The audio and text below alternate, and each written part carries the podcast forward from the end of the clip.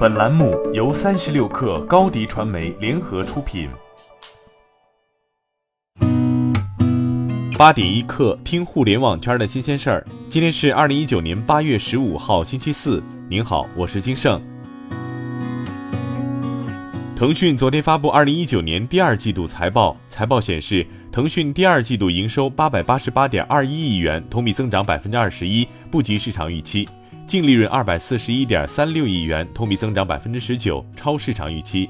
第二季度智能手机游戏收入至二百二十二亿元，同比增长百分之二十六。腾讯称，受益于现有主要游戏及最近推出游戏的大受欢迎，智能手机游戏收入环比增长百分之五。此外，腾讯表示，和平精英自五月推出以来，日活跃账户数已超过五千万。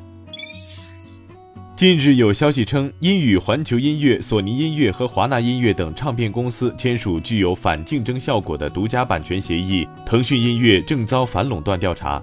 对此，腾讯相关工作人员称，这个消息未经官方发布和确认，也没有准确的来源和说明，都是不实内容。企业相关行为是否构成垄断，需严格依据事实和极为严谨复杂的论证过程。另外，早在二零一八年二月，腾讯已向网易云音乐开放独家版权转授权比例达到百分之九十九以上。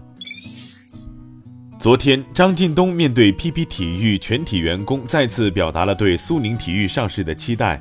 张近东说，未来两至三年，集团将全力推动苏宁体育实现 IPO，成为不可撼动的行业领导者。目前，PP 体育拥有英超、中超、欧冠、亚冠等超过五十项体育版权。据路透社报道，美团点评已经开始了地图服务的开发工作。美团的一名发言人说，美团正在开发这个项目，他们已经于本周二在招聘网站拉钩上发布了十多个相关职位。他们所发布的职位包括数据挖掘工程师和机器学习专家等等。这位发言人表示：“我们可以证实，美团正在开发地图业务。”他还表示，美团不久前已经聘用了一名前百度地图高管。滴滴出行昨天发文称，在权衡了未成年人出行的实际需要和出行安全之后，平台形成了新版的未成年人乘车规则。新的规则将有条件允许十六岁以上未成年人单独乘坐网约车，同时通过专门的未成年人保护计划给予特殊保护。而对于十六岁以下未成年人，平台仍不支持单独乘车，必须由成年人陪同出行。新规则将对外公示七天，公示期结束后，滴滴将结合各方的意见与建议进行反馈。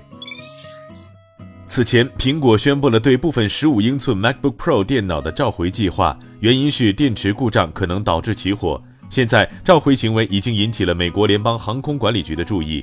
美国联邦航空管理局声明称，他们已经注意到了苹果对于部分 MacBook Pro 电脑的电池召回计划，并就此向美国主要航空公司发出警告。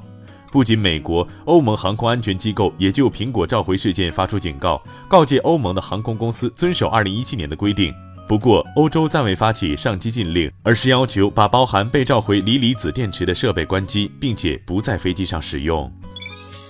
社交应用 Snapchat 的母公司 Snap 推出第三代 AR 拍照太阳眼镜 Spectacle 三，配备双摄像头，相应的 3D 效果会增强照片和视频的深度感知能力。使用 Spectacle 三拍照后，用户可直接将之上传到 Snapchat 上。Spectacle 三发售价为三百八十美元，约合两千六百六十元人民币。Snap 将 AR 功能视为平台的必要投资。今年二季度的 Snap 财报显示，日活环比增加一千三百万。首席财务官德里克·安德森在财报会上表示，新增用户中约有七百万至九百万来自新的 AR 镜头。AR 镜头可以为照片增添各种滤镜，受到年轻用户的欢迎。好，今天咱们就先聊到这儿。我是金盛，八点一刻，咱们明天见。